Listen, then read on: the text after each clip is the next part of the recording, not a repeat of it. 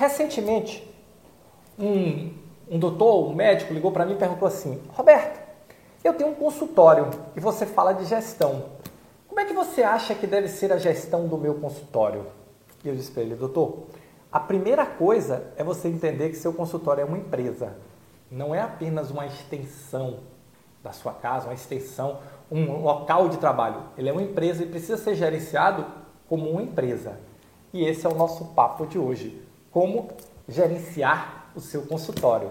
Olá, eu sou Roberto Gordilho e estou aqui para lhe ajudar a crescer e se desenvolver como gestor, parar de viver apagando incêndios, se destacar e efetivamente alcançar sua promoção na gestão de organizações de saúde. E o papo de hoje é sobre consultórios. Você precisa começar a pensar que seu consultório é uma empresa.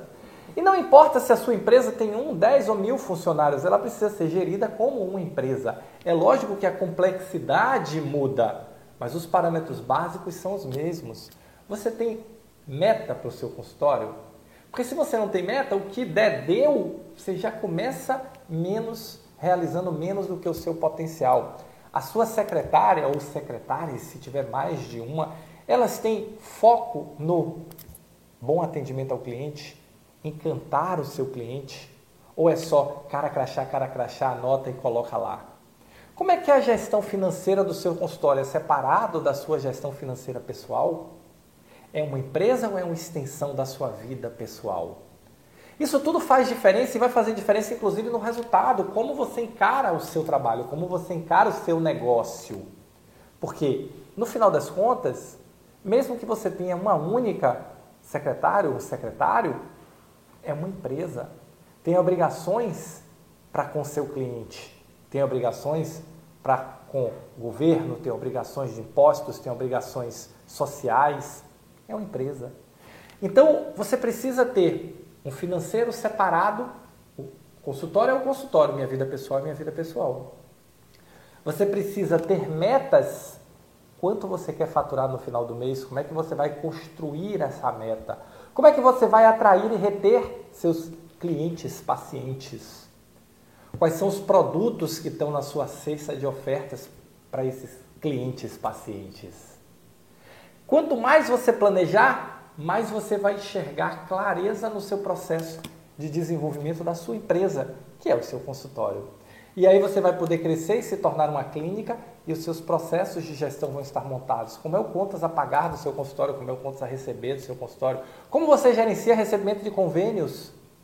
É, na solta, se o convênio pagar, pagou, se não pagar, eu nem sei que pagou, ou você tem controle sobre isso. No final das contas, gestão é estratégia definir onde quer chegar e o caminho para chegar lá. Pessoas, liderar uma, duas, três, dez, vinte. Mas você tem que liderar, você tem que motivar, você tem que engajar. É, a, aquela pessoa, o desenvolvimento dela é sua responsabilidade, independente de uma, duas ou dez, independente de estar num consultório ou estar num hospital de grande porte. Cada vez mais você precisa entender que a lei de médico ou psicólogo, ou fisioterapeuta, enfermeira, mas qualquer consultório que você tenha é uma empresa e você é o gestor ou gestora dessa empresa. E isso vai te dar clareza para trabalhar melhor os processos, para buscar mais eficiência, para extrair daquele local de trabalho seu o máximo potencial de retorno financeiro que você pode ter. Afinal de contas, se você planejar, você chega mais longe. Então, a dica de hoje é o seu consultório não é uma extensão de você, ele é a sua empresa.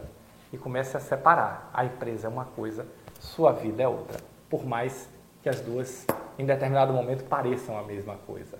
Tá bom? Se você gostou desse vídeo, se você acha que te ajudou, dá o seu like aqui, deixa o seu like para essa mensagem chegar para outras pessoas também, tá bom? Valeu, muito obrigado e nos encontramos no próximo Momento Gestor Extraordinário.